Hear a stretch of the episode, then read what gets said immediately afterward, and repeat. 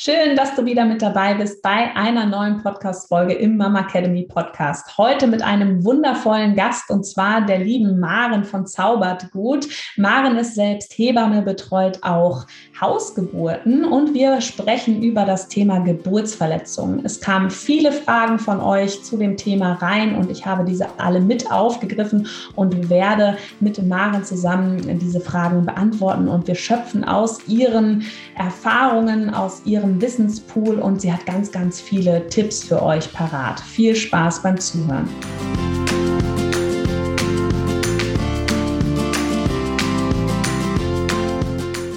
Hallo und herzlich willkommen beim Mama Academy Podcast, deinem Podcast für ein ganzheitlich gesundes und erfülltes Mama-Leben. Wir sind Rike, Katharina und Nicole eine Ärztin, zwei Mamas und drei Yogalehrerinnen. Zusammen möchten wir dich mit unserem Wissen aus dem Bereich Medizin, Yoga, Coaching und Ernährung bei der größten Transformation deines Lebens unterstützen. Als Mamas und Frauen ist es unser Herzensprojekt, dich in deine volle Kraft zu bringen. Hallo und herzlich willkommen bei einer neuen Folge vom Mama Academy Podcast. Heute haben wir ein Thema, was ihr euch in unserer Community gewünscht habt, wo ganz, ganz viele Fragen immer wieder uns gestellt werden. Und zwar geht es um das Thema Geburtsverletzungen. Und da ich zwar als Ärztin im Erstkontakt mit den Frauen mit den Geburtsverletzungen ja zu tun habe und vielleicht die Erstversorgung übernehme, haben wir aber doch nochmal ein ganz, ganz großes Aufgabengebiet der Hebammerei dabei. Und zwar die Hebammen, die ja entweder unter der Geburt auch ähm, ja, die Frau mit versorgen, wenn die Geburt außerklinisch stattfindet aber vor allem auch die Nachsorge übernehmen. Und deswegen habe ich mir einen ganz besonderen Gast eingeladen, und zwar die liebe Maren von Zaubert to Gut. Und nee, Zaubert Gut, Entschuldigung. Zaubert Gut, genau. ähm, und ich freue mich total, dass wir einfach mal aus beiden Perspektiven heute im Teamwork mit euch das Thema behandeln können. Und ich finde es ja ganz spannend, weil Maren ja auch nochmal einen ganz interessanten Blick hat. Sie betreut nämlich auch Hausgeburten und damit habe ich ja noch gar nichts zu tun gehabt. Deswegen freue ich mich sehr, dass du heute da bist, Maren. Hallo und herzlich willkommen in unserem Podcast. Hallöchen. ja, Maren, magst du dich einfach mal unseren Zuhörerinnen vorstellen, mal so ein bisschen erzählen, wer du bist und ähm, wie deine tägliche Arbeit aktuell aussieht? Ja, also momentan, also erstmal, ich bin Maren, ich bin 31, wohne im Ruhrgebiet, habe zwei Kinder, äh, die einen Altersabstand von 17 Monaten haben. Der älteste ist jetzt gerade zwei geworden. also ich liebe die Herausforderung. Ich bin auch zwischen äh, beiden Kindern wieder arbeiten gegangen als Hebamme und äh, betreibe meinen Instagram-Account, wo es viel um Aufklärung zur Hebammenarbeit geht, aber auch natürlich ähm, um mein eigenes Muttersein. Weil wie ist denn das eigentlich bei einer Hebamme? Kann die nicht schon alles? das sind immer oft so Fragen, die mir da entgegenkommen. Und ähm, mir sind so Herzensthemen einfach, ähm, ja, eine ehrliche Elternschaft zu zeigen und auch vor allen Dingen, was mir mit meinem Mann wichtig ist, eine gleichberechtigte Elternschaft zu zeigen. Das sind so meine Themen, die ich da habe. Ähm, ich habe Hausgeburten begleitet, noch bevor ich Hebamme war. Und zwar bin ich ähm, ein Jahr lang mit einer Hausgeburtshebamme mitgegangen. Und das war der Grund, weshalb ich Hebamme werden wollte. Habe dann klinisch gearbeitet, bin aus der Klinik raus und habe dann die letzten sieben Jahre freiberuflich gearbeitet mit einem kleinen Abstecher mit einer Weiterbildung zur Familienhebamme und habe dort da mehr Familien begleitet, die ähm, Probleme haben, zum Beispiel mit der Bindung des Kindes, wo es ähm, darum geht, Fluchterfahrungen zu haben, Migrationshintergrund, Sprachbarrieren, psychische Erkrankungen oder auch eine Erkrankung der Kinder.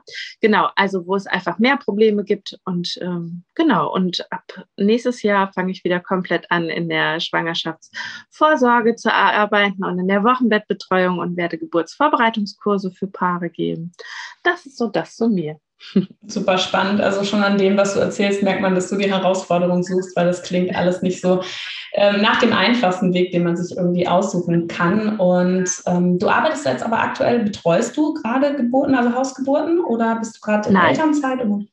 Genau. Gerade, okay, ja. genau. Ja, ich finde es ja auch, ähm, es wird ja auch eine Seltenheit, ne, dass ähm, Hebammen das ähm, machen und Hausgeburten übertreuen. Ich kriege das äh, betreuen, ich kriege ja immer mit, dass das super schwierig ist mit der Versicherung und dass es deswegen so einen Mangel gibt. Also hier auch in Frankfurt, ähm, glaube ich, ist die Nachfrage viel, viel größer als das Angebot. Also ich kriege das so von meinen Patientinnen mit, dass es total schwierig ist, Hebammen zu finden, die das überhaupt noch machen. Ist das bei euch auch so? Oder? Ja, definitiv. Und das ist auch bundesweit so. Ich hatte letztes Jahr im Dezember hatte ich gemeinsam mit zwei anderen Kolleginnen über Instagram einen großen Aufruf gemacht, um die Verhandlungen mit dem GKV-Spitzenverband ein bisschen zu pushen, damit wir Hebammen ähm, anders bezahlt werden, besser bezahlt werden, weil der Haftpflichtbeitrag für die Kolleginnen, die frei, ähm, freie Geburtshilfe anbieten, sei es jetzt im Krankenhaus, in einem Belegsystem mhm. ähm, oder in einem Geburtshaus oder Hausgeburten, zahlen mittlerweile über 10.000 Euro im Jahr.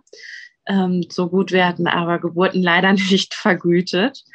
Ähm, weshalb das halt eine Minusrechnung ist oder darauf abzielt, dass die Hebamme natürlich sehr schnell in einen sehr kritischen, überforderten Bereich kommt und auch nicht mehr sicherstellen kann, dass es Mutter und Kind gut geht, weil man halt sehr, sehr viel arbeiten muss. Ne? Ja, es ist einfach nur traurig. Ich glaube, darüber können wir allein schon einen Podcast aufnehmen. Ja, ähm, genau. Äh, ich kann es auch nicht verstehen und da kamen ja jetzt auch die neuen Leitlinien raus zur äh, vaginalen Geburt, ähm, auch mit dem ähm, Motherhood e.V., die sich ja auch ganz stark ähm, für die Rechte der Frau einsetzen und dem Hebammenverband. Und auch da wird natürlich, ähm, natürlich wissen wir, dass eine ähm, intensive Betreuung der Frau unter der Geburt und sowas einfach ja viel ja, viel mehr Schaden abwenden kann, sage ich mal, also eine viel sicherere Geburtshilfe bieten kann und dass wir das einfach nicht möglich machen. Und was du schon ansprichst, auch die Bezahlung, das, ähm, glaube ich, betrifft das ganze Gesundheitssystem. Und ich höre das immer wieder auch aus ähm, Nachbarländern, jetzt zum Beispiel Österreich, wo einfach die Frauen von vornherein ihrer Nachsorgehebamme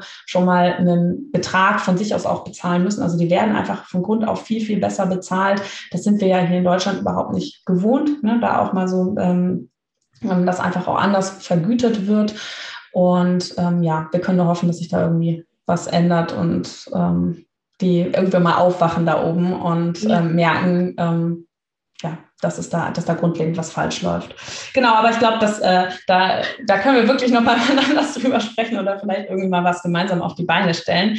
Ich ähm, freue mich auf jeden Fall, dass wir heute das Thema Geburtsverletzungen zusammen besprechen können. Ähm, ich finde es ganz, ganz wichtig auch unter Ärztinnen und Hebammen, dass es da mehr dazu kommt, dass man zusammenarbeitet und ähm, man hat ja so immer das Gefühl, ich weiß nicht, ob du das auch kennst im Kreis, dass da oft so ein Gegeneinander ist und ich kann das so von meiner Arbeit irgendwie überhaupt nicht verstehen, weil ich immer total froh war, auch von den Hebammen lernen zu dürfen und damit einbezogen zu werden. Ähm, ja. Deswegen freue ich mich total, dass wir heute das gemeinsam machen. Und deswegen würde ja. ich auch direkt mal starten in das Thema. Und zwar, ähm, was ganz, ganz wichtig ist, ist ja erstmal für die Frauen, wenn sie schwanger sind, wie kann man denn Geburtsverletzungen vorbeugen? Also gibt es da so Tipps, wo du sagst, ähm, was man schon in der Schwangerschaft beachten kann? Also alle Tipps natürlich ohne Gewähr. Ne? Also mm, es ist so, dass äh, ich natürlich einen Teil beeinflussen kann, einen anderen Teil kann ich nicht beeinflussen. Also ich kann nicht beeinflussen, wie an dem Tag die Geburt sein wird, weil ich weiß nicht, ob mein Kind nicht doch die Hand am Köpfchen hat und damit einen größeren Durchmesser hat. Und dann hat die ganze Vorbereitung hier nichts gebracht. Ja, das kann natürlich passieren. Aber erstmal, um sich überhaupt einzugrooven, und das finde ich auch gerade für Frauen nach traumatischen Geburten oder für Frauen, die ihr erstes Kind bekommen, sehr gut, ähm, Dammmassagen, um überhaupt an den Ort des Geschehens zu kommen. Also was kann mein Damm? Jetzt muss ich aber dazu sagen, ich selber hatte immer in meinen eigenen Schwangerschaften Riesenbäuche, also wirklich riesen, riesen, Riesenbäuche. Ich kam irgendwann selber gar nicht mehr an meinen Damm heran. Also das wäre unmöglich gewesen. Aber man kann auch anders ähm, handhaben, zum Beispiel Heublumenbäder ähm, kann man machen, so Dampfbäder, ne? Yoni-Steaming mhm. nennt man das auch. Ähm, das kann angenehm sein. Es gibt äh, diesen Epino oder Annibal also mhm. wo dann ähm, ein Ball in die Vagina eingeführt wird und der aufgepumpt wird. Und das ist Training. Das macht man aber auch erst ab der 37. Schwangerschaftswoche, um das Gewebe so ein bisschen vorzudehnen und zu trainieren. Genau. und da finde ich immer ganz, ganz wichtig, man muss ein bisschen gucken, was passt zu einem. Ähm, wenn man merkt, diese Anwendungen, die man da macht, sind für einen selbst unangenehm, dann bringen die auch nichts. Ne? Wenn das nicht schön ist für einen selbst, dann sollte man das möglichst bleiben lassen und äh, eher ähm, das Mindset stärken, statt äh, den Beckenboden durch eine Dammmassage. Aber wann würdest du denn sagen, ist ein guter Zeitpunkt, um mit der Dammmassage zu beginnen? Also ich hätte jetzt gesagt, ab der 35. Schwangerschaftswoche, 35., 36. genau. Und alles, was invasiver ist, also wie dieser Annibal oder Epinor ab der mhm. 37. Woche, genau. Und ähm, bei der Dammmassage, wie oft würdest du das empfehlen? nach Belieben. Also natürlich kannst du das, am Anfang würde ich mich langsam rantasten, dass man das erstmal einmal am Tag macht, aber man kann natürlich auch, wenn es die Zeit zulässt, auch zwei, dreimal am Tag machen. Wichtig ist, dass die korrekt durchgeführt wird und das würde ich mir auch tatsächlich von der Hebamme einmal zeigen lassen. Äh, mhm. Mit zeigen lassen jetzt nicht erschrecken an die Zuhörerinnen. Also sie würde einen die Massagetechnik, ich mache das immer anhand meiner eigenen Hand zeigen, wie man da richtig massiert. Genau. Ja, oft ist ja gerade alles, was den Dammbereich anbelangt, ist so ähm, oftmals schambehaftet konnotiert, dass es einfach ganz schwierig wird für Frauen darüber zu sprechen. Und deswegen sage ich das vorweg. Nee, total. Und du sprichst mir da echt auch aus der Seele. Wir haben ja letztes Mal einen Podcast aufgenommen über Hämorrhoiden letzte Woche und ähm, auch das ein Thema, was super schambehaftet ist. Ähm, eigentlich ein Tabuthema, wo Frauen sich auch nicht trauen, das entweder mit ihrer Hebamme vorweg schon zu besprechen oder auch mit uns Frauenärzten und dann oft erst kommen, wenn halt wirklich massive Probleme da sind. Aber was ich auch super spannend fand, als du gesagt hast, mal so zu schauen, was kann der dann eigentlich, wenn wir schon merken, dass wir da auch sehr ähm, viel Scham haben und uns das vielleicht auch gar nicht trauen, könnte das ja auch ein Geburtshindernis irgendwo sein, weil sich mit dem Bereich anzufreunden, wenn man eine spontane Geburt plant, ist ja auch was, etwas, was gut tun kann und vorbereitend ähm, sein kann, jetzt mal ähm, nicht nur auf Geburtsverletzungen bezogen, sondern sich überhaupt mal mit sich und seinem Körper zu beschäftigen ist eigentlich, finde ich, die Phase der Schwangerschaft ein sehr schöner Zeitpunkt, ähm, weil das ja auch mit etwas Schönem verbunden ist und sich da einfach mal kennenzulernen und vielleicht auch unter der Geburt zu wissen, wenn die Hebamme ähm, einen ähm, ja, anleitet, dass man auch weiß, okay, wo ist, was ist jetzt wirklich gemeint und wie fühlt sich das an? Ähm, ja, dass man da einfach so ein bisschen so einen Bezug einfach auch zu bekommt. Ja, also ich glaube auch, dass die Schwangerschaft ähm, auch eine Zeit sein kann, wo man allgemein seinen Körper nochmal komplett neu kennenlernt und die ganzen neuen Features, die er so bereithält. Mhm. Ähm, und was ich auch immer sehr schön finde, sich allgemein jetzt auf Geburt, gar nicht nur auf Geburts mögliche Geburtsverletzungen vorzubereiten, sondern ähm, auch vielleicht eine Art von Meditation einzugehen, also wirklich die Ruhe und irgendwie diese Einkehr zu genießen in sich selbst und mhm. den Körper, was er da gerade leistet. Ja. Total, auf jeden Fall. Und mit der Dammmassage, um da nochmal zurückzukommen, ähm, du hast ja gesagt, um zu gucken, was der Damm kann. Es ist ja so ein bisschen ähm, ja, fragwürdig, ob diese Dammmassage wirklich den Effekt hat, der immer gesagt wird. Also da geht es ja dann auch um diese Durchblutung fördern und ob das jetzt wirklich das Gewebe weicher macht. Was, was ist so dein Gefühl? Ähm, ja, ich meinte damit, was der Damm kann. Wenn man jetzt längere Zeit den Damm massiert, merkt mhm. man, wie das weicher wird. Und man merkt auch, dass ähm, die Vulva quasi wie so ein Plissierrock ist, den man da, ne, der sich so auffächern kann und auch sich wieder zurückfächert.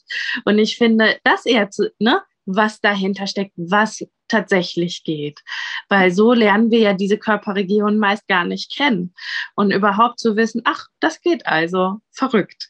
Ja, total cool. Und ich finde auch echt das nochmal, also selbst wenn es jetzt wirklich nicht diesen Effekt hätte auf dieses Durchblutung fördern und ähm, das Gewebe vordehnen, finde ich eben diesen Punkt, den du gesagt hast, super wichtig, sich da einfach mal kennenzulernen und auch diese, vielleicht fällt ja auch ein bisschen Scham ab, dass man unter der Geburt ist ja auch manchmal diese Angst dann da, ähm, wenn es ähm, in den Dammbereich rein reingeht, eben diese Angst vor der Geburtsverletzung vielleicht auch abzulegen oder auch diese Angst, dieses sich ähm, ja vor anderen, sage ich mal, zu entblößen, dieses, das, da steckt so viel, glaube ich, drin, was mir vor im Vorhinein gerade mit dem ähm, mit einer Dammmassage, mit den Beschäftigungen dieser Körperregionen einfach schon auch ablegen können. Ja, Auf jeden Fall. Und vor allen Dingen, wenn man selber nicht mehr drankommt, beispielsweise an dem Damm, kann das auch hervorragend der Partner oder die Partnerin übernehmen. Mhm. Das geht auch. Und das hat A den Vorteil, dass das entweder ein sehr schöner, intimer Moment wird, der in eine Sexualität übergeht, oder aber es kann den Vorteil haben, dass man eine Scham ablegt, auch vor den Partner oder der Partnerin unter der Geburt, weil der Bereich, den kennt man jetzt. ja. Das ist auch immer ein ähm, super spannendes Thema, ne? also ganz ähm, auch unter, unter der Geburt zu erleben, wie der Partner sich verhält. Ich habe es ja nur im Rahmen des Kreißsaals mitbekommen, jetzt nicht bei Hausgeburten, da ist es sicherlich nochmal auch viel intensiver. Aber ähm, dass da, da überhaupt mit dem Partner auch mal so drüber zu sprechen, auch was möchte ich vielleicht unter Geburt, wie stelle ich mir das vielleicht vor, ist auch ähm, super, super wichtig, finde ich. Und ja. ähm, das sind so Gespräche auch über Dammmassage und so doch ähm, auf jeden Fall was, was ich auch einfach mal empfehlen kann, sich da einfach mal so drüber zu unterhalten, ähm, auch zu merken, wie reagiert der Partner da drauf. Ne? Gibt es da vielleicht auch? Ja, ich mache das manchmal sogar genau. selber in der Schwangerschaftsvorsorge. Ähm, dass ich das als Hebamme vor dem Paar anspreche und dem Paar auch explizit zeige, wie das geht. Mhm. Weil dadurch, wenn ich das offensiv anspreche und so tue, als würden wir jetzt darüber reden, wie Haare kämmen geht, ja, mhm. äh, lege ich automatisch bei meinem Gegenüber auch ein bisschen Scham ab. So, ne, würde ich da jetzt sitzen mit einem Satz roter Ohren irgendwie und denken, wir reden über Dammmassage.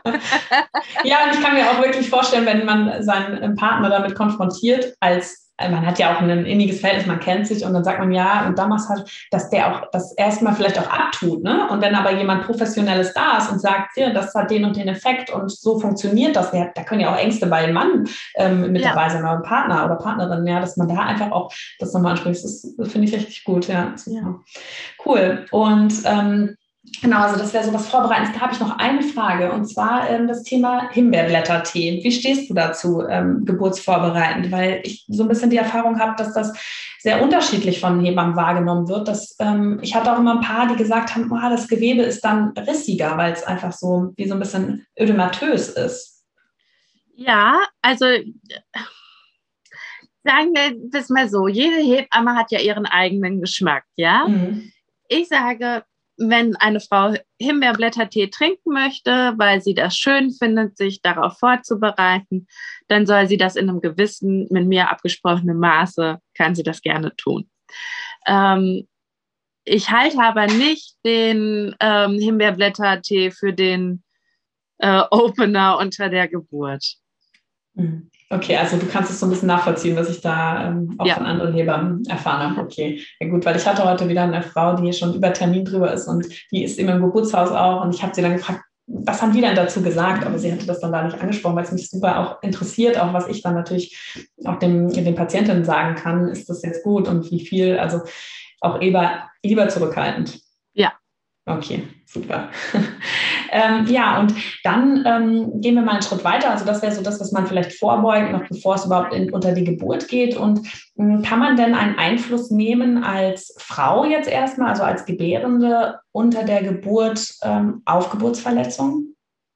Hat man das so ein bisschen in der Also ich glaube, was auch? immer gut ist, ist ähm, die Schwerkraft mitzunehmen, damit äh, damit das Becken sich gut öffnen kann und ähm, der Muttermund sich gut öffnen kann. Und äh, die Schwerkraft ist ja schlussendlich auch mit einem noch ein bisschen, ja. Also das heißt, eine aufrechte Gebärposition halte ich für sehr gut.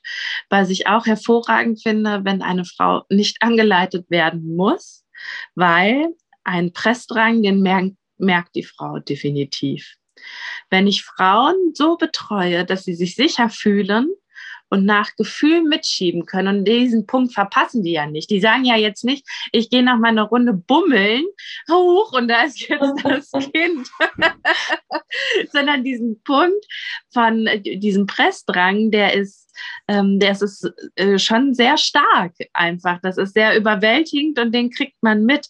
Manche Frauen haben auch gar nicht das Gefühl, dass sie schieben müssen. Manche Frauen haben das Gefühl, die Kinder gibt es tatsächlich, das sind wenige, aber die gibt es, deswegen erwähne ich das einmal, eher durch eine Atemtechnik heraus zu befördern. Ja? Ähm, und jetzt kennen wir Geburten aus dem Fernsehen immer so, dass die Hebamme sagt, und jetzt press, pressen, pressen, pressen oder schieb, schieb, schieb, ja, was auch immer. Ähm, Und das halte ich für eine Geburtshilfe, die nicht oftmals hilfreich ist, sondern eher, mhm. dass man wirklich die Frauen spüren lässt. Ich habe immer festgestellt, wenn die Frauen zum Beispiel unter der Geburt sich selber mal trauen, äh, das Köpfchen des Kindes, wenn es runterkommt, zu tasten, dass das so, wow, da kriegen sie meistens total den Motivationsschub. Und wenn sie die Hand zum Beispiel am Kopf lassen, schieben die meisten Frauen intuitiv ganz langsam und vorsichtig ihre Kinder hinaus und können sich da sehr gut vertrauen. Ja, ich kriege voll Gänsehaut.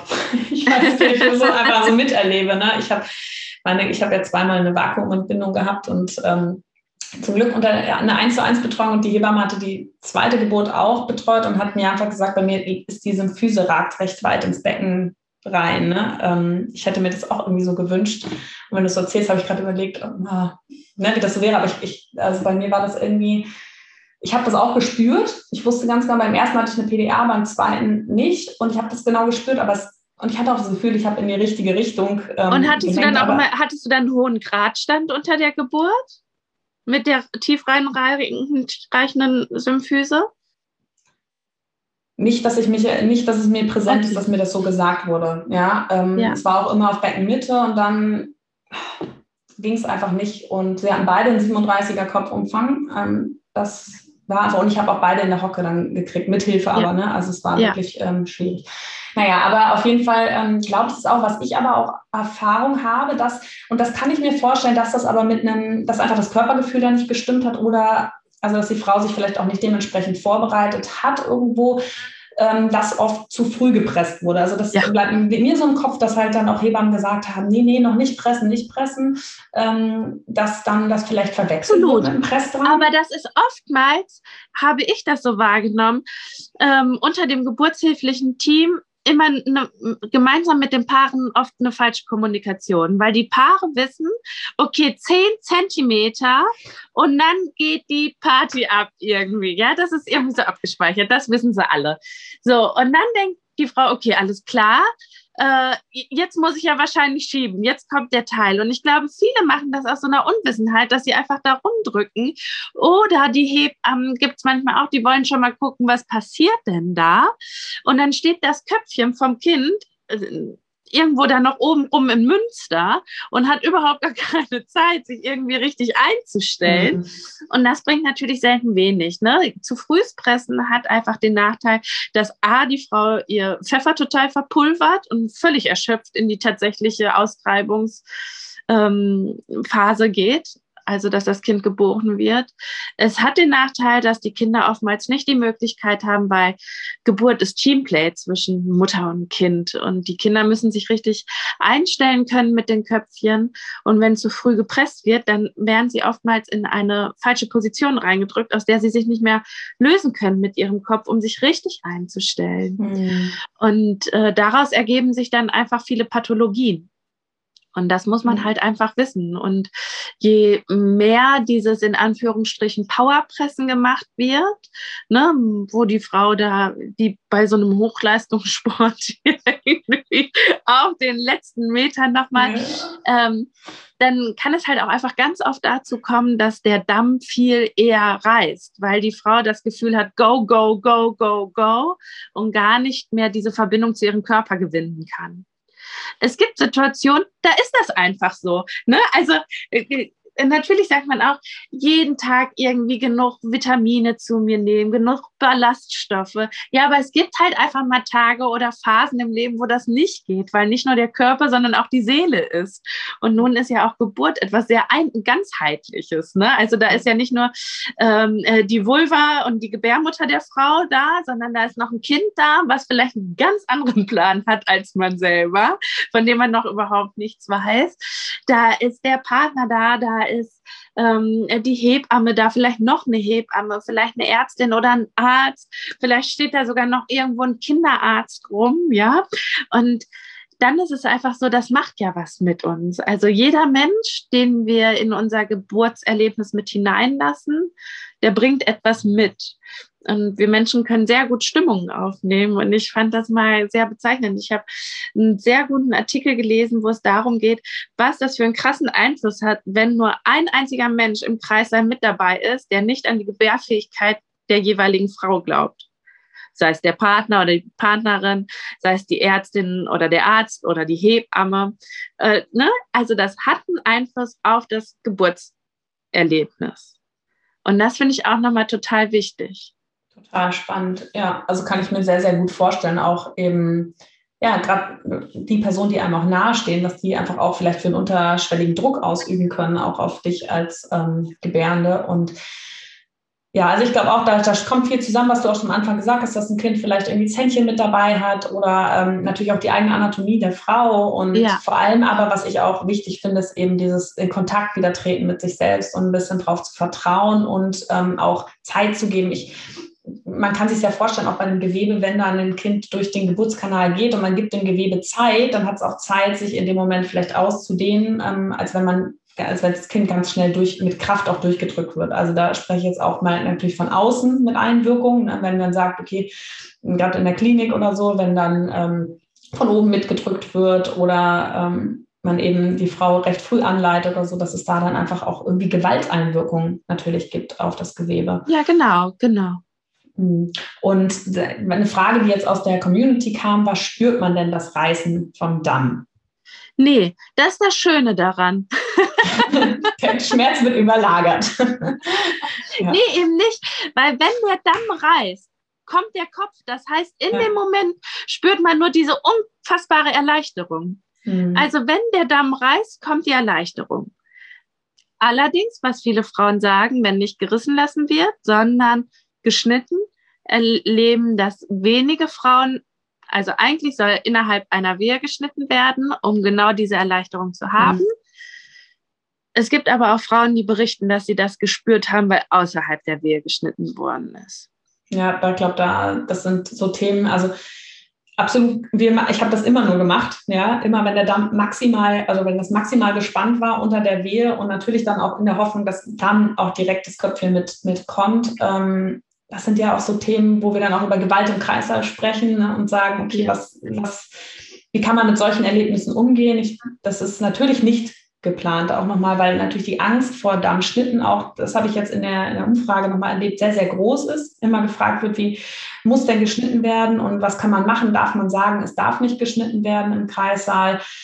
Also ich kann da aus medizinischer Sicht, es gibt eine Indikation zum Teil dann zu schneiden in dem Moment. Ja, weil was, was wollen wir da machen? Wir wollen jetzt zum einen, würde, würde man das machen, wenn das Kind in Gefahr ist, ja, wo man sagt, okay, das muss jetzt raus. Oder wenn man, wenn wir gesagt haben, ähm, dass, ja, wenn man Angst hatte, dass das unkontrolliert reißt in eine, in eine so schwere Geburtsverletzung, dass man es nicht machen wollen würde. Aber ich hatte es auch einmal und ich kann auch sagen, es war schmerzhafter in der Abheilung als ein Dammriss. Also das ist schon, das erlebe ich schon auch viel, auch so, was mir berichtet wird und ja, kann man sich ja auch vorstellen. Ja, genau. Und so, das ist ja gar keine Angstmache, ne? Aber wenn wir heute über Geburtsverletzungen reden, muss einfach klar sein, das und das gibt es. Jetzt ist es halt so, dass die meisten Geburtsverletzungen äh, Verletzungen gut heilen. Also ich erlebe das als Hebamme bei Frauen, die eine Hebamme haben und die da regelmäßig draufschaut, dass das schon gut verheilt und meistens nur Probleme in den ersten paar Tagen macht, dass es brennt, dass die Frauen gerade vom ersten Stuhlgang totale Angst haben nach der Geburt, nach einer Geburtsverletzung, weil sie denken, oh Gott, jetzt geht alles wieder auf. Ähm, genau. Und ganz, ganz wichtig finde ich auch nochmal, eine Geburtsverletzung ist auch eine Kaiserschnittnaht. Ne? Also über die haben wir hier gerade noch gar nicht gesprochen, aber auch das ist eine Geburtsverletzung. Total. Habe ich auch noch auf dem Schirm gehabt, auf jeden Fall, weil man ja auch die Frau nicht ausschließen darf. Das finde ich auch ganz wichtig, weil, das ja, weil da oft ja auch nicht drüber gesprochen wird. Aber wollen wir noch mal kurz bei dem ähm, Dammschnitt machen, also äh, bleiben. Also wann wird ein Dammschnitt gemacht? Jetzt frage ich dich mal. Also auch Hebammen machen ja auch mal einen Dammschnitt. Ist ja nicht immer nur so, dass der, der Arzt oder die Ärztin schneidet, sondern auch Hebammen. Also was würdest du da sagen? Ähm, also, ich habe ja gerade gesagt, ich bin jahrelang mit einer Hausgeburtshebamme von meiner Ausbildung mitgegangen. Da habe ich einen einzigen Dammschnitt bei den Geburten erlebt. Mhm. Ähm, in der Klinik natürlich deutlich häufiger. Aber das hat folgenden Grund, den möchte ich erklären. Das liegt nicht daran, weil die Klinik schlecht ist oder so. Das meine ich überhaupt nicht. Sondern als Hausgeburtshebamme überlegt man sich dreimal, ob man schneidet, weil man das dann auch selber wieder nähen muss. Und so unter anderen Bedingungen, weil Hausgeburtshebammen dürfen zum Beispiel nur bis Dammriss zweiten Grades die Geburtsverletzung versorgen. Darüber hinaus müssen die Frauen nach der Geburt in eine Klinik verlegt werden, um dort ärztlich versorgt zu werden, weil da einfach Ärzte absolute Profis sind für höhergradige Dammrisse. Alles andere dürfen wir Hebammen auch gar nicht nehmen. In der Klinik hat man immer die Beinhalter, hat man immer gutes Licht, hat man in jedem Kreissaal die OP-Leuchte. Man weiß, wenn jetzt was passiert, dann habe ich optimale Bedingungen, diese ähm, Verletzungen zu versorgen. Ich mm, mache das nochmal anders klar. Ich glaube, die, der Hebammen- und Ärztinnenblick ist, äh, also alle wollen das Gleiche für die Frau, aber die Vorangehensweise ist eine andere. Als ich noch im Kreissaal gearbeitet hat und es hat nachts an der Kreissaaltür geklingelt, äh, war es oftmals so, dass ich dachte, alles klar, da kommt eine Frau, die kriegt ihr Kind. Und die Gynäkologin dachte oft, da kommt eine Frau, der muss ich helfen. Das ist gut. so. Und das ja. sind andere Vorangehensweisen. Ne? So, und das ist ganz spannend eigentlich, weil ich habe, ich hatte großes, großes Glück immer, dass ich mit ganz fantastischen Ärztinnen vor Ort arbeiten durfte, wirklich, wo auch äh, Freundschaften raus entstanden sind und da ein ganz fantastisches Team hatte. Aber ich finde, wenn ich mit denen darüber gesprochen habe, wie ich das wahrnehme, haben sie alle gesagt, Maren, du hast recht. Ja, man hat ja auch, man ist angesch also man hat ja auch immer, man wird ja oft, sagen wir als Ärztin im Kreißsaal auch nur dazu gerufen, wenn irgendwie, also ja. entweder man wird direkt zur Geburt dazu gerufen, weil es ein ärztlich geführter Kreißsaal ist, da muss halt ein Arzt anwesend sein, oder es ist brenzlig. Ja, dass man diese, ich habe mir das ganz oft gewünscht, aber bei uns war immer so viel los in der Klinik, dass ich einfach mal bei den ähm, ganz normalen, gut verlaufenden Geburten von Anfang bis Ende mit dabei sein kann, um einfach mal dieses, dieses Gefühl zu bekommen. Dafür war leider nie Zeit. Ja? Oder ich war so müde nachts, dass ich gedacht habe, ich, das schaffe ich jetzt nicht. Aber im Endeffekt hat man so ein, man hat ja wieder so einen Filter drin. Ne? Und ja. ähm, dadurch entsteht das natürlich auch. Aber ähm, ja, was ja auch nochmal der Unterschied ist, glaube ich, dass Frauen, die sich entscheiden, zu Hause zu entbinden, auch eine ganz andere Vorbereitung machen vielleicht auch ein ganz anderes Vertrauen in sich selbst haben als viele Frauen, die in der Klinik entbinden. Ja, wo ja. dann auch eben, wie du schon gesagt hast, vielleicht auch Pathologien entstehen. Also, ähm, dass, dass, dass eine Geburt vielleicht nicht so schön und spontan weiterläuft, das hätte gar nicht notwendig sein müssen, dass man da vielleicht auch ja, in eine Situation und ich glaube, reingedrängt kommt wird. auch, wie, Gesellschaft, wie Geburt gesellschaftlich so angesehen wird. Ne? Und das ist oftmals etwas, wo gesagt wird, da musst du halt durch. Also hört mhm. sich ja nicht nach einem geilen Happening an, wenn man ja. muss er halt durch. Muss halt raus. so, das ist ja. ja. auch die innere Haltung, mit der wir auch so mhm. groß werden. Ähm, und Geburt ist einfach was unfassbar Animalisches. Also ich glaube auch, so sich mit diesem inneren Tierchen auseinandersetzen, ist einfach eine krasse Sache. Und das möchte nicht jeder und das ist auch völlig in Ordnung. Aber ich glaube, was mit einer, und dieser Grund wird so, so selten genannt, ähm, wir haben oftmals traumatisi äh, traumatisierte Frauen im Kreissaal. Also wenn mhm. wir uns ähm, Statistiken angucken, wo es prozentual Frauen Gewalt in ihrem Leben bereits erfahren haben, auch sexualisierte Gewalt.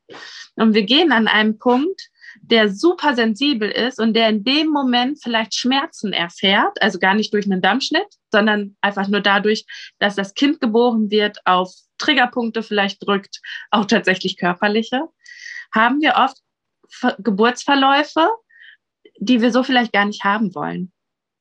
Und auch Frauen, die wir gar nicht so schnell abholen können, weil es geht nicht, wenn die Kreissaaltür aufgeht, dass ich dann etwas leiste, was eigentlich monatelang Psychotherapie bedeuten könnte. Ne? Mhm. Und es ist auch völlig legitim, dass Frauen sich so nicht öffnen wollen und sagen, ich gehe den Weg nicht. Ich habe neulich zum Beispiel eine Anfrage gekriegt von einer Frau, das fand ich ganz fantastisch. Die schrieb mir, ich bin in einer so und so vielen Woche und ich will einen Kaiserschnitt. Melden Sie sich, wenn Sie Kapazitäten haben. Fand ich mega, weil ich dachte, geil, die weiß doch, was sie will. Das wird die ja nicht schreiben, weil sie irgendwie an dem nächsten Tag noch was vorhat. Sondern weil die wird ihre guten Gründe haben, die erstmal mit meinem Leben überhaupt nichts zu tun haben. Aber das finde ich doch super. Die Frau kann ich doch genauso begleiten und weiß, was sie will und weiß, was sie braucht. Und die wird sehr gut in sich reinhören können, um das zu formulieren. Ne? Mhm. Und äh, da finde ich einfach ganz wichtig, wenn wir über Geburtsverletzungen reden, ähm, wenn wir darüber äh, reden, wie, was kann ich tun für den Damm, dann müssen wir uns darüber unterhalten, was hat mein Damm schon in meinem Leben erfahren. Und mhm. die Antwort kann oft bei sehr vielen Frauen, und da dürfen wir nicht die Augen vor verschließen, sehr schmerzhaft sein total auch aus yogischer Sicht ist da einfach auch ein wahnsinniger energetischer ähm, Kraftplatz. Ne? Also auch ja. da äh, von der Chakrenlehre her gesehen, auch da ist ähm, das Wurzelchakra mit drin, was ja auch ja, und Sexualität, ähm, also was da einfach auch eine große Rolle spielt, womit man sich auf jeden Fall auseinandersetzen darf. Man muss es nicht, ne? man möchte, das muss ja. es natürlich auch wollen, aber ich bin auch ein, ein, großer Fan davon, wenn jemand mir sagt, er hat Angst vor der Geburt, dann sich natürlich schon frühzeitig zu, darum zu kümmern, was, wo, was sind denn genau meine Ängste? Ne? Und da ja. möchte ich da hinschauen, um das vielleicht aufzulösen. Und da ist das, sowas braucht Oder halt. darf ich auch einfach Angst haben? Genau, genau. Also das, das ist ja, man muss ja auch Essenz sein. Klar, sagen, klar man muss es ja auch nicht. Man, möchte, man muss ja auch sagen, habe ich, das kenne ich auch selber, habe ich denn gerade auch die Kapazität, mich dem zu stellen? Ne? Ja, was genau. was mache ich da vielleicht auch für eine Tür auf? Und ja. äh, will ich sie gerade eigentlich aufmachen, kann ich das überhaupt stemmen mit all genau. dem, was mich sonst noch so umgibt? Ne? Also wenn wir genau. da sagen, wir ist zu Hause, ähm, ist gerade eh, äh, wir haben noch irgendwie noch zwei kleine Kinder zu Hause und dies und das, man kann sich vielleicht auch gar nicht erlauben, da vielleicht auch emotional so tief reinzugehen. Ja. Total. Aber ich glaube, also wenn man das möchte, ist das auf jeden Fall sehr, sehr heilend und auch hilfreich im Hinblick auf die Geburt. Auf jeden Fall. Ja. Schön. Und ähm, Gut, das heißt, ähm, wenn wir jetzt sagen, gut, also Dammriss oder Dammschnitt, wir haben auch darüber gesprochen, also ich denke, also ich hoffe es, ich meine, sonst wird es das wirklich ein Thema, ähm, was wirklich in, in Gewalt im Kreis hat, sprich, ein Dammschnitt wird in der Regel nur durchgeführt, wenn es absolut notwendig ist. Ich glaube, da sind wir uns ja. oder sollte dann auch nur so durchgeführt werden. Ja. Die Versorgung der Geburtsverletzung, ähm, ist es da so, jetzt frage ich dich einfach mal, Lind, das kam auch aus der Community, dass es immer äh, mit einer Naht versorgt werden muss. Nein, muss es nicht. Es kommt auf die Geburtsverletzung an und daran äh, drauf an, ob es blutet. Ähm, Wenn es blutet, wird genäht. das ist der Leitsatz, den ich kenne. es gibt manchmal kleinere Schürfungen und sowas. Die werden eigentlich links liegen gelassen. Da macht man überhaupt nichts. Es gibt auch mal den Weg, dass da, dass man das Gefühl hat, ach, das ist so ein winzig kleiner Riss irgendwie. Da wird ein bisschen Nasenspray zum Beispiel drauf gemacht, um zu gucken, wie verhält es sich, hört es auf, zum Beispiel mit der Blutung. Ähm, aber nicht jede ähm, Geburtsverletzung muss genäht werden. Mhm. Ja, so kenne ich es auch und ich habe auch das kenne das auch, weil das war dann auch nochmal eine Frage mit der lokalen Betäubung. Ähm, ich habe das auch oft erlebt, dass man wirklich gut gedacht hat, man hat sehr gut lokal betäubt, aber es war immer noch sehr schmerzhaft. Also das ähm, wäre auch nochmal so ein Appell, wo ich immer gesagt habe, auch so dann nicht Zähne zusammenbeißen, ruhig nochmal sagen, ne, wenn man das da nicht aushalten kann, dass man da nochmal guckt, okay, kann ich es nochmal irgendwie besser betäuben. Aber wir haben es tatsächlich schon auch mal gemacht, ähm, dass wenn mit der Frau vorher abgesprochen, natürlich, man sagt, okay, ich weiß, ich brauche da nur einen kleinen Stich und eine Naht, dass man dann schon gefragt hat, soll ich da vorher noch eine Betäubung machen, die ja auch nochmal einen kleinen Einstich äh, notwendig gemacht habe oder sagt man, gut, das, ähm, da ist dann wirklich mal kurz Zähne zusammen und man macht es halt mit einem Stich. Aber ansonsten wird das ja schon in der Betäubung ähm, Ja, genau. Also auch in der Hausgeburtshilfe oder im Geburtshaus, ähm, auch da machen die Hebammen eine lokale Betäubung vorher. Ich glaube, das ja. nimmt auch nochmal ein bisschen Ängste. Ich hatte ja tatsächlich nach meiner zweiten Geburt Lachgas beim Nähen. Das fand ich irgendwie auch sehr angenehm. bei der ersten hatte ich ja eine PDA und bei der zweiten hat der ähm, Oberarzt mich dann gefragt, ob ich Lachgas habe. Und ich dachte, ja, warum nicht? Und ich fand es eigentlich ganz gut. ja. Äh, okay, super. Und ähm, worauf sollte dann erstmal in den nächsten Tagen auf jeden Fall geachtet werden? Also, worauf geachtet werden sollte, ist, man sieht immer, mich macht das ganz wahnsinnig, um ehrlich zu sein, man sieht dann immer Stillbilder von frisch entbundenen Mamas irgendwie und die sitzen alle im Schneidersitz. Das bitte nicht machen. Warum? Das bitte nicht. im Schneidersitz. Oh, das tut schon weh, wenn man so, hinguckt. Da ist so viel Druck einfach drauf.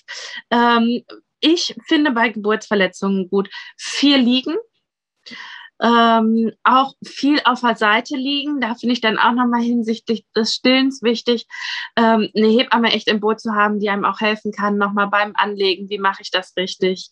Weil so eine Brust ist ja oft sehr beweglich und man weiß jetzt nicht, in welche Richtung irgendwie. Ähm, viel liegen, direkt von Anfang an kühlen, kühlen, kühlen. Kühlen kann man, ich habe ähm, bei mir auf dem Instagram-Kanal auch nochmal extra ein IGTV zum Thema Geburtsverletzungen, wie ich die behandle.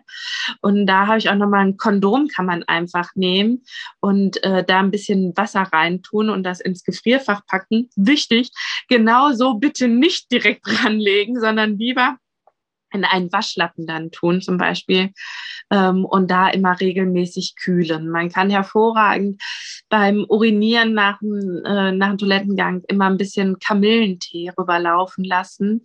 Der kann auch gerne sehr kalt sein, das macht überhaupt nichts, aber Kamille verschließt nochmal ganz gut.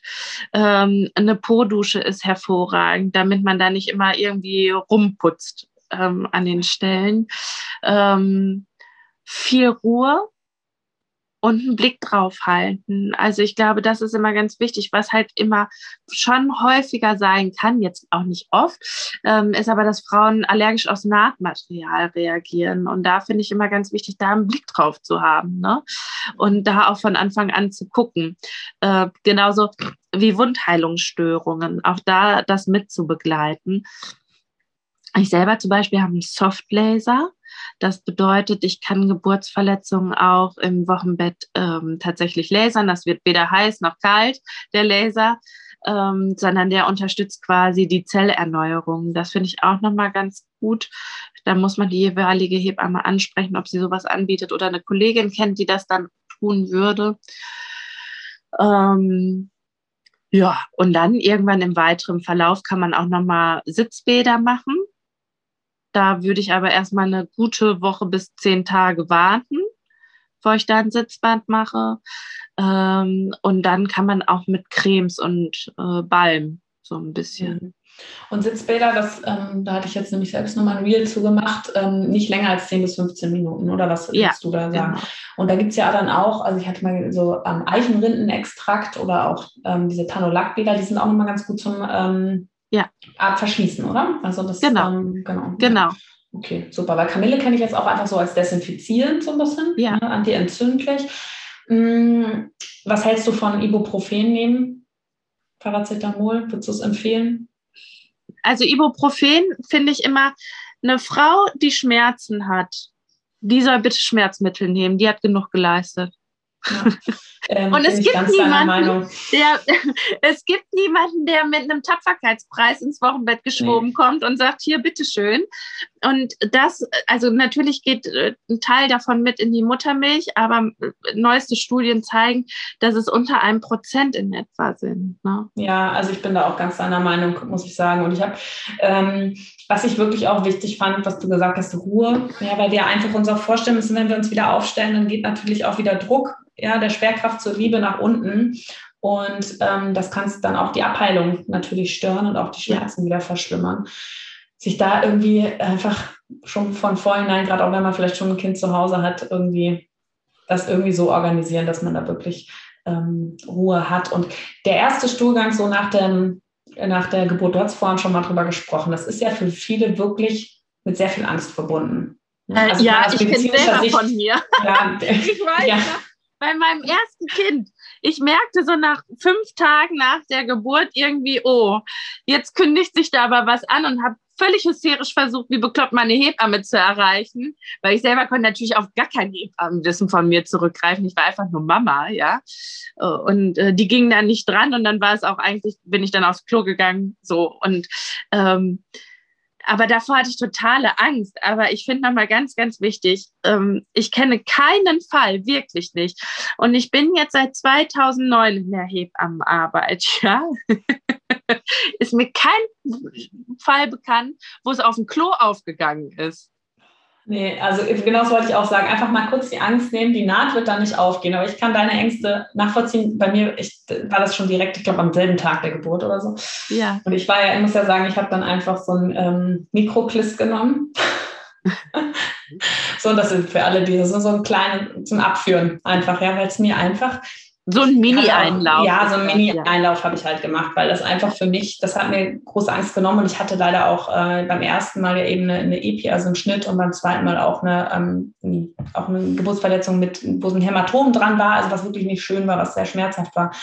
Und das hat mir einfach wahnsinnig geholfen. Da war ich ja. einfach so, da kann ich die Angst ablegen und sowas kann man auch. Und ich habe das auch den Frauen immer, wenn da so Angst war, in, in der, auf dem Wochenbettstation dann gegeben oder ich sage denen das auch in der, in der Praxis, ja. ähm, finde ich, ist auch nichts bei, kriegt man auch so in der Apotheke. Also wenn da sowas ist. Ähm, aber auf jeden Fall die Angst, dass was aufgeht, dass die Naht darunter leidet, das braucht man nicht haben. Und natürlich ist es wichtig, auf seinen Stuhlgang zu achten, dass der weich bleibt. Ähm, ja, einfach nur.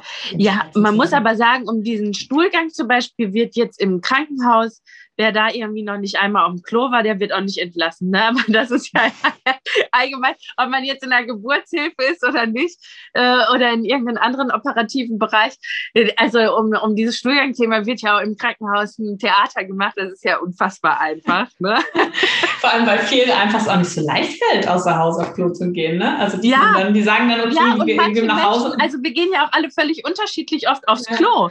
Von einer Freundin von mir, der Mann, der geht seit je, jeden, jeden jeden Mittwochnachmittag nur. Das ist für den völlig normal. Okay, das, das ist schon geil. Ah, du weißt, der hat dann Zeit. Ja, Mittwochnachmittag 12 Uhr Praxis zu. Okay, das ist gut. So, aber das finde ich auch nochmal ganz wichtig. Ne? Da braucht man sich jetzt erstmal, und wenn, also bei den meisten Frauen ist es so, dass sich ja unter der Geburt auch der Darm entleeren kann. Oder aber, dass die Geburt quasi beginnt damit, dass die Frauen total häufig aufs Klo müssen. Also wirklich mhm. regelmäßig den Darm schon entleeren, bevor sie überhaupt merken, dass sie Wehen bekommen. In den meisten Fällen ist das ganz schlau gelöst vom Körper, dass die ersten zwei, drei Tage meistens noch gar nicht aufs Klo gegangen werden muss, weil der Darm sich vorher schon mal entleert hat, damit auch Kinder gut durchpasst. Ja, das mhm. ist gar nicht verkehrt. Man kann halt auch vorsorglich zum Beispiel sagen, dass wenn Geburt beginnt, dass man einen Einlauf haben möchte weil ich merke, dass für viele Frauen das Thema Stuhlabgang unter der Geburt ein riesiges Ding ist. Ich persönlich habe da, also ich war sehr im Gebären. Ich habe da jetzt nicht einmal drüber nachgedacht, dass das jetzt sein könnte, das war mir wirklich egal. Ähm, aber man könnte vorher einen Einlauf machen, dann wird, das, wird der Darm sich nochmal entleeren. man hätte danach auch erstmal nicht damit zu tun und das Kind hat Platz, da seinen Wege zu gehen. Ja, das kann man natürlich auch tun. Ja, und man muss auch wirklich immer sagen, ich finde, bei uns so Berufen, da gibt es auch, es gibt kein Tabu. Ja, und es gibt auch ja. nicht diese Scham ist absolut nicht notwendig, jetzt mal aus unserer Perspektive, weil ich finde, man hat wie so einen anderen Blick also ähm, ich, ich denke da überhaupt nicht drüber nach, wenn, ähm, wenn das jetzt, oder habe drüber nachgedacht, wenn das eine Frau unter der Geburt, wenn das dann so war, dann war das so. Aber da wurde gar nicht drüber gesprochen, da wurde das wird einfach ja, ja also und das gar nicht, ganz Gedankenwerk so ungefähr. Ne? Davon ja. hat keiner was mitbekommen. Nee. Wir Hebammen, ich sage immer, wir cashen alles schnell weg. Man sieht da nichts, kriegt keiner was mit. ja, also echt. Und gut, jetzt haben wir über die ähm, Geburtsverletzung Vagin, also oder Vulvar gesprochen, vaginal. Und jetzt hatten wir ja vorhin schon gesagt, wie ist es denn mit dem Kaiserschnitt? Wie ist da so das Vorgehen? ja, auch liegen. auch viel liegen schonen. Ähm, versuchen, keine engen Hosen zu tragen, keine Slips tragen, die direkt da enden. Also es gibt ja auch hochgeschnittene Slips. Regelmäßig Luft dran lassen. Wenn man jetzt, also nach der Geburt kann es ja schon mal sehr gut sein, dass man auch so einen kleinen ähm, hängerinnen Bauch hat irgendwie. Also da auch wirklich zusehen, die Stelle immer gut mit Luft zu versorgen äh, dass man sich zum Beispiel auf den Rücken legt, den Bauch, äh, Bauch ein bisschen an, hochzieht quasi mit der Hand, dass da einfach Luft dran kommt. Ähm, genau, das würde ich tun. Und dann ist es ja so, dass meistens ist ja das Pflaster auch erstmal noch ein paar Tage drauf. Also oft kommt man ja noch gar nicht in Kontakt ähm, mit der Kaiserschnittnaht. Und wenn es dann aber oberflächlich, man sagt, es ist ja meistens nach sieben bis zehn Tagen ist die Naht zu, würdest du oder empfehlen, dann die Narbe ähm, zu behandeln? Gibst du da Tipps? Also sollte man da. Also bei den meisten Frauen ist es eigentlich, ich finde dieses Narbenbehandeln im Wochenbett mehr als schwierig, weil die meisten Frauen erstmal krass damit beschäftigt sind, dass sie Mutter geworden sind. ich finde, das reicht für die nächsten Wochen auch oftmals. Aber natürlich ähm, gibt, wenn sie sich sehr taub um die Naht anfühlen, ne, wenn sie das Gefühl haben, oh, da spüre ich aber gar nicht richtig gut etwas, dann gebe ich schon mal so kleine Massagetechniken mit auf den Weg, dass man einfach die Naht wieder ein bisschen geschmeidiger machen kann. Also kleine mhm. Massagetechniken können da schon unterstützend wirken. Es ist aber so, man weiß nicht, was am Ende durchgetrennt wurde, egal wo man jetzt eine Geburtsverletzung hat, ob, am, am Damm, an, ob man einen Scheidenriss hat, ob man ähm, eine Kaiserschnittnaht hat, das ist völlig Wurst erstmal. Ähm, da kann immer was, weil es ein Eingriff ist, durchgetrennt worden sein, was in der Form so nicht mehr zusammenkommt. Und dann kann einfach mal so ein kleines Taubheitsgefühl auch relativ normal sein. Es kann aber auch andersrum sein, dass die Frauen sehr empfindlich an den Stellen werden und dieser Wetterumschwung, ne? Das hat der Opa früher schon immer erzählt, wenn da irgendwas am Knie mal operiert wurde, dann schwang das Wetter um und das hat er zwei Tage vorher schon immer gemerkt. Das gibt es auch an Geburtsverletzungen, dass die Frauen im Nahtbereich super wetterempfindlich werden und merken, oh, da tut sich gerade was. Mhm. Das ist auch interessant. Ja, ich glaube, man kann vieles auch nicht vorhersagen. Ne? Man kann ja auch nicht sagen, wie ja. entwickelt sich auch die Narbe.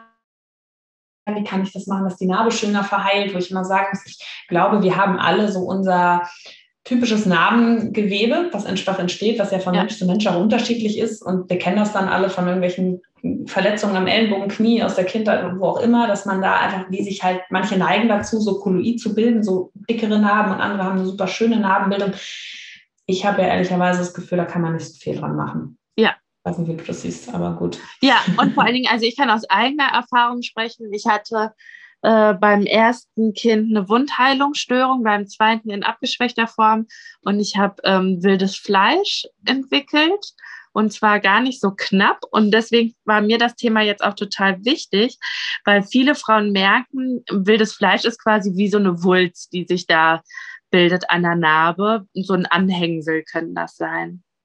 Mhm. Und ähm, viele Frauen trauen sich das gar nicht anzusprechen, dass sie das dann haben, sagen auch, dass die Haut dort schmerzempfindlich ist, weil man muss sich das so vorstellen, wenn sich wildes Fleisch bildet, kann es manchmal sein, dass auf der auf einem Teil des wilden Fleisches noch gar keine Haut gewachsen ist, weil das vorher innen lag, ja. Mhm. Und dann können Frauen da sehr, sehr schmerzempfindlich sein. Und das sprechen die einmal beim Arzt oder der Ärztin an. wenn sie dann nicht ernst genommen werden, sprechen sie es nie wieder an und leben eigentlich ziemlich lange mit Schmerzen. Und da möchte ich auch wirklich zu aufrufen, sprecht das an. Es sind es ist nicht normal, in dem Bereich Schmerzen zu haben. Und auch wenn das jetzt von außen erstmal nicht weiter dramatisch aussieht, euer Körpergefühl ist dabei entscheidend. Wenn ihr sagt, tut, das tut weh, dann tut euch das weh. Und dann muss man sich das mit Spezialisten auch nochmal genauer angucken. Es kann sein, dass wildes Fleisch auch nochmal entfernt werden kann nach der Geburt. Ähm, dann in so einer kleinen lokalen Betäubung quasi. Genau. Super, super, dass du es auch nochmal so sagst. Also da wären wir auch nochmal bei so einer Frage, die oft kommt, wie lange tut das denn noch weh? Oder auch der erste ähm, Sexualverkehr, also Geschlechtsverkehr, ähm, Sexualkontakt, wie auch immer. Ähm, ist das denn dann also schmerzhaft? Ähm, sollte es ja nicht sein. Aber wie lange würdest du denn warten? Also was naja, aber es kann ja sein. Ne? Sollte genau, nicht sein, sollte ja. Sollte nicht. Ich meinte aber trotzdem damit, dann sonst, also man darf es dann ansprechen auch, ne, wenn man Probleme hat. Und deswegen, das war, das war mir jetzt einfach so wichtig. Ne? Also es, wenn, wenn das gut verheilt, dann kann man danach auch genauso ähm, Geschlechtsverkehr haben wie vorher auch. Wenn das eben ja. nicht der Fall ist, dann sollte man eben auch drüber sprechen. Ja. Mal in dem Sinne, dass ich sage, damit muss man jetzt leben. Ja. ja. Sondern ähm, genau. Ähm, dann. Genau. Und, und ich habe auch immer, also was mhm. ich immer raten kann, gerade bei Geburtsverletzungen das erste Mal Sex nach der Geburt ähm, reichlich Gleitgel zu verwenden. Also wirklich da nicht sparsam mit umzugehen, ähm, das offen anzusprechen, weil gerade Frauen, die auch stillen können, schon mal äh, eine viel trockene Scheidenflora haben. Und äh, dann wird es natürlich mächtig unangenehm. Nimmt euch Zeit dafür. Vorher bitte das Kind stillen. Schlägt man nämlich zwei Fliegen mit einer Klappe. Das Kind ist satt und schläft. Und auch beim Sex würden die Brüste jetzt nicht so sehr auslaufen. Oxytocin. Genau. Ähm, genau. Und einfach viel Gleitgel verwenden. Das finde ich echt nochmal total mhm. wichtig, um überhaupt nicht so einen Reibungsschmerz entstehen zu lassen. Viele Frauen spüren die Narben, gerade wenn sie, der Damm ist eigentlich relativ uninteressant beim Sex. Da weiß ich schon, dass viele Frauen das gar nicht so merken an der Stelle.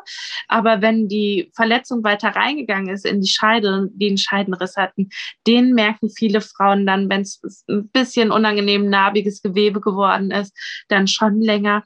Auch da kann man äh, ganz gut noch nachbehandeln.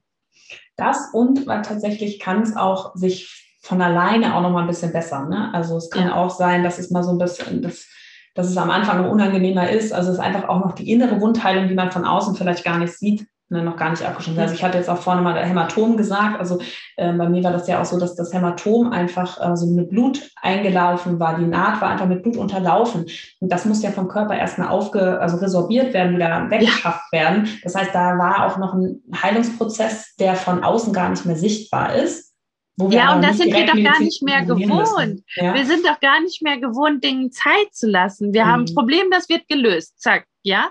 ja. Also zum Beispiel, ich trinke zu wenig, habe ich eine App, wo ich dokumentiere, dass ich jetzt mehr trinke, ja, aber wirklich unseren Körper Zeit zu geben und achtsam zu sein und zu sagen, hey, du darfst gerade heilen, da ist was passiert und ähm, das nehme ich dir nicht übel. Ganz viele Frauen, merke ich, werden schnell wütend auf den Körper, weil der ihnen nicht schnell genug heilt mhm. ähm, und äh, da gar nicht diese Zeit für eingeplant ist. Ja, das ist ja auch bei der Rückbildung. Ne? Also wenn, man, wenn ja. ich mir da manchmal auch jetzt, dass ich da auf Instagram manchmal sehe, was Frauen schon machen, kurz nach der Geburt, wo ich auch denke, nur weil man von außen nichts mehr sieht, ähm, ist da drin noch lange nicht alles wieder so, ja. ähm, wie es war. Ne? Also es ist ja auch, da macht man auch oft mehr kaputt, als dass man ja. dem Körper was Gutes tut. Das ist aber eben wie diese Ungeduld, die einfach da ist. Ne? Also ja.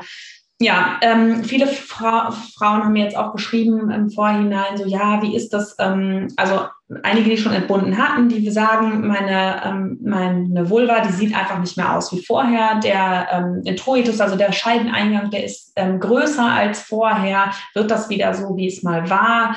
Ähm, ähm, was kannst du dazu noch sagen? Naja, also dass die am Anfang nach der Geburt deutlich größer ist, ist erstmal normal. Das dauert, bis es sich zurückzieht. Und es wird sich höchstwahrscheinlich auch beim ersten, zweiten, dritten, vierten Kind nicht mehr komplett zurückziehen. Das bleibt ein wenig geöffnet, ist aber nicht weiter dramatisch. Es ist ja aber auch so, das finde ich auch nochmal ganz wichtig, die Scheide selber, also die Vagina, das ist ein Muskel, der zieht sich schon wieder auch ja, zusammen. Ja, genau, ne? aber das, es was wir dieser, von außen genau, sehen. Der genau. Außenbereich, genau. ja. Und da ist natürlich auch, klar, wenn man da in dem Bereich eine Naht hatte, das kann man manchmal auch nicht kontrollieren, wie das jetzt dann auch wieder ähm, ja. verheilt. Aber innen sollte es eigentlich ähm, sich wieder so zusammenziehen, weil ich komme da drauf, weil ich hatte ja ähm, dann nochmal gelesen über den Husband Stitch. Ich weiß nicht, ob du das gesehen hattest. Ja. Ähm, das hatte äh, die Female Company da auf Instagram nochmal gepostet. Ich wusste wirklich nicht, dass es diesen Fachbegriff gibt, ne? dass wirklich Männer, ähm, denn also dass man einfach quasi für den Mann sozusagen den Scheideneingang enger näht nach der Geburt, was ja tatsächlich auch ich in meiner Zeitumkreis schon öfter gefragt wurde. Ähm, aber was äh, ich jetzt auch nochmal sagen möchte, das wird nicht regelhaft durchgeführt und in der Regel wird es gar nicht durchgeführt, auch wenn diese Nachfrage da steht, äh, da kommen sollte. Ne? Also dafür braucht man keine Angst haben. Ja, aber, vor allen Dingen auch, ähm, also A, muss man sich fragen, wen hat man da geheiratet, wenn das jemand haben möchte. Da würde ich sagen, sind andere Sachen hilfreicher, als den Stitch zu machen. äh, was? Ja, nee, es ist, die Frage war so. ja dann auch, haben wir welche, bringt das denn was? Wo ich sagen muss, naja, Schmerzen bringt es, ja. Also, ja, genau. ähm, ob das so, jetzt für die Frau. Ja. Es bringt vor allen Dingen Schmerzen. Mhm. Und äh, genau, also äh, es ist, es gibt aber Frauen, denen ist das passiert oder auch, also gar nicht absichtlich passiert, mhm. aber wo die Scheide zu eng zusammengenäht wird. Und auch das kann nochmal im Nachgang korrigiert werden mit einer anschließenden Operation. Auf jeden Fall. Ich finde auch wichtig, es darf, wie wir es ja gesagt haben, am Anfang klar, eine Überempfindlichkeit ist sicherlich da. Ähm, man sollte auch mit dem ähm, Sex einfach warten, bis man selber schon mal sagt, ich fühle mich jetzt aktuell gut. Ja, also ich finde immer, wenn ich spüre, meine Naht ist noch schmerzhaft, ist noch nicht ganz geheilt, dann darf man auch noch den Moment warten. Ja, und ja. dann ähm, aber sage ich mal schon, wenn nach einem halben Jahr immer noch Beschwerden da sind oder nach, äh, wenn man denkt, eigentlich von außen ist alles gut, aber immer beim Sex tut es weh. Und man sieht aber gar nichts mehr, dann auf jeden Fall nochmal vorstellen und auch beim Frauenarzt das Thema ansprechen und ja. ähm, dann auch individuell gemeinsam eine Lösung finden. Ja, aber ja. das ist eben ganz, ganz wichtig, dass man da auch Möglichkeiten hat. Und es gibt, wie du gesagt hast, es gibt auch Ne, es gibt auch eine Naht, die nicht schön genäht wurde. Und es gibt auch eine Naht, ja. die schlecht verheilt ist und ähm, wo einfach man nochmal was revidieren kann und was ja. verändern kann. Ja, ja definitiv. Und, ich habe mein erstes Kind zu Hause geboren und meine Hausgeburtshebamme sagte, machen, ey, das ist so kacke gerissen. Eigentlich würde ich jetzt gerade mit dir gerne in die Klinik fahren. Ich aber mein erstes Kind im Sausebraus geboren quasi, habe mich wie die krasseste Göttin auf Erden gefühlt und habe gesagt, im Leben fahren wir jetzt nicht ins Krankenhaus. Dann hat die so eine kleine Leuchte in der Hand gesteckt bekommen. So, das war natürlich nicht die geilste Naht, aber darüber hat bin ich auch aufgeklärt worden. Ne? Mhm. Also so ist das nicht. Aber natürlich ist es da manchmal ratsamer, wirklich, auch wenn es unangenehm ist, nach der Geburt nochmal 10, 15 Minuten länger irgendwie in der Position zu verharren und sich da adäquat nähen zu lassen, als danach monatelang Probleme zu haben, weil das ist der Preis gar nicht wert. Ja, das stimmt. Und wie ist es mit, ähm, wenn man jetzt einen höhergradigen Dammriss hatte, also Dammriss dritten und vierten Grades, um es mal kurz zu sagen, da ist ja dann schon, also beim dritten Grades ist ja schon auch der Schließmuskel. Viel kaputt. Ja. Genau, und beim vierten Grad geht es schon an die Darmschleimhaut ran. Ähm, wie ist es mit Folgeentbindungen, Folgeschwangerschaften? Kann man da nochmal noch normal entbinden? Äh, also ich kenne einige Frauen, die nach dritten und vierten äh, Grad äh, spontan entbunden haben. Und da finde ich aber wichtig, also äh, da finde ich einfach in der Betreuung total wichtig zu fragen, ob die Frau das möchte. Mhm. Und dann den Weg der Frau mitzugehen. Also sie aufzuklären, aber keine Angst zu machen. Also ich merke immer wieder, dass dann, wenn Frauen sich nach einem Dammriss dritten Grades für eine Spontangeburt entscheiden, ähm, sagt vielleicht die behandelnde Ärztin, ja, können Sie machen, auf jeden Fall. Ähm, und dann sagt der äh, Arzt im Krankenhaus, nee, da machen wir auf jeden Fall einen Kaiserschnitt. Ja, also da sind sich noch alle nicht immer sehr einig, muss man dazu sagen. Und das finde ich eigentlich so schade, weil daran merkt man, dass das eher so Wissensgebäsche ist und nicht darum geht, eine Frau zu begleiten in ihrer Entscheidung. Genau, es ist ja auch ähm, abhängig, auch was hat die Frau für einen Leidensweg vielleicht auch durchlaufen dann nach ja. der Geburt und was hat sie vielleicht immer noch für Probleme oder sind die gar nicht mehr da und sie hat das gar nicht so empfunden, wie wir es aber auf dem Papier eigentlich dokumentiert haben. Das heißt, ihr ging es total gut, sie ist da, aber eben viel auf Aufklärung und mir war nochmal wichtig auch zu sagen, es heißt nicht Dritt, Dammriss dritten und vierten Grades, es heißt gleich Kaiserschnitt beim nächsten Kind. Ne? Also ja. das siehst du genauso.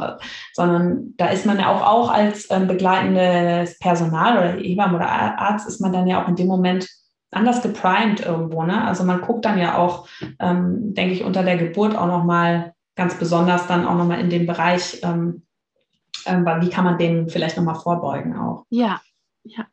Ja, spannend. Wir sind jetzt echt einmal durchgeritten durch das äh, Feld der Geburtsverletzung, etwas, wo, wo wir uns, glaube ich, noch viel länger darüber unterhalten können. Aber ich glaube, wir haben wirklich mal einen guten, ähm, ja, gute Zusammenfassung da irgendwie hinbekommen, auch mal so ein bisschen den Blick über den Tellerrand, weil mir auch auffällt, es geht immer um das Thema Angst oft. Also, äh, ne, dass man auch, ähm, wenn man sagt Geburtsverletzung, also schon Angst auslöst, nur wenn man das Wort sagt und dass man ähm, einfach viel mehr so ein bisschen in dieses Gefühl und in diesen, den Körper seinen Weg gehen lassen, reinkommt und wieder so, ja. Ja, und auch nochmal ganz ne? wichtig, ich finde, das jetzt nochmal, wir waren ja sehr medizinisch in dem, was mhm. wir besprochen haben heute, aber auch nochmal zu sagen, ein Dammriss unter der Geburt, den merkt man nicht. Ab dann kommt der gute Teil.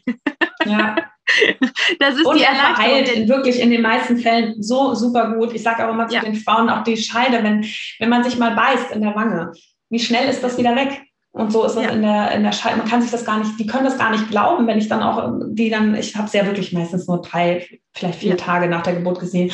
Und dann am ersten Tag war es noch ähm, super schmerzhaft oder auch, ähm, wenn man auf der Toilette Pipi gemacht hat, dann hat es noch gebrannt und am vierten Tag war es schon fast gar nicht mehr zu spüren. Ne? Also das ist unglaublich unglaublich ähm, schnell geht und dass man ja auch, man sitzt ja nicht den ganzen Tag als jung, als Frischmama da und denkt, oh, ich habe eine Geburtsverletzung, sondern man hat sein man kleines, hoffentlich gesundes Würmchen ja. ähm, in den Arm und das heilt so vor sich hin und wie wir uns auch einig waren, und wenn es dann doch mal Schmerzen macht die ersten Tage, dann darf man auch mal eine Ibuprofen nehmen und in das Glück genießen, indem man da irgendwo auch gerade ähm, genau. ist. Genau, und auch, auch nochmal ganz, ganz wichtig, ich finde, die Frauen, die dürfen sich vertrauen. Sie haben einen kleinen Menschen gebaut und sie schaffen es auch, dass man Naht wieder heilt. Also der Körper ist kompetent. Ja, super. Nee, total. Und ähm, ja, doch, also ich glaube, wir haben da echt über auch viele Themen angerissen, sage ich mal, wo die Zuhörerinnen sicherlich auch noch mal so ein bisschen mehr drüber nachdenken ähm, können und auch mal sehr in sich selbst hineinspüren, wie, wie ist eigentlich, mit welchen Gefühlen ist eigentlich der Dammbereich, der Schambereich auch behaftet. Auch da sind wir ja mal kurz so drüber gegangen. Und ja. ähm, was ich auch wichtig finde, wenn wirklich auch Ängste da sind, auch mit der hoffentlich betreuenden Hebamme, darüber haben wir noch gar nicht gesprochen, aber dass wenn man eine Nachsorgehebamme hat, man darf ja auch schon im Vorhinein Kontakt aufnehmen und da mal nachfangen und auch mal über die Ängste sprechen, die einen da ja. vielleicht auch begleiten und da nochmal so ja. gemeinsam vielleicht auch Mythen aus dem Weg zu räumen, ja, Dinge, ja. die eigentlich gar nicht notwendig sind, worüber man sich Gedanken macht. Auf jeden Fall.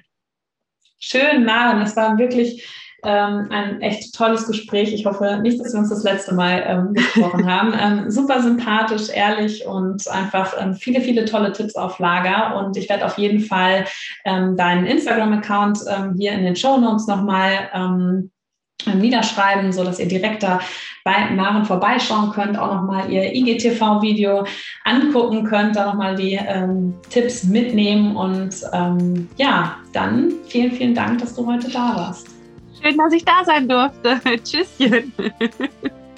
Ich hoffe sehr, du hattest genauso viel Spaß beim Zuhören wie ich beim Führen dieses Interviews. Also wirklich Maren, eine super, super tolle Frau. Schaut unbedingt mal auf ihrem Instagram-Kanal vorbei. Und ich hoffe natürlich sehr, dass du viel mitnehmen konntest aus der Folge. Und ähm, wie immer gilt, wenn du deine Erfahrungen, deine Gefühle oder vielleicht auch noch deine offenen Fragen mit uns teilen möchtest, dann kannst du das gerne tun auf Instagram unter dem heutigen Post oder als ähm, direkte Nachricht an uns. Und wenn du uns einen Gefallen tun möchtest und uns unterstützen möchtest, wären wir dir sehr dankbar, wenn du uns eine positive Bewertung auf iTunes hinterlässt, weil unser Podcast so noch sichtbarer wird und noch mehr Frauen erreichen kann. Ich wünsche dir auf jeden Fall jetzt weiterhin alles, alles Liebe für deine Schwangerschaft, eine wunderschöne Geburt und dann ein ganz, ganz tolles Ankommen mit deinem kleinen Wunder oder deinen kleinen Wundern.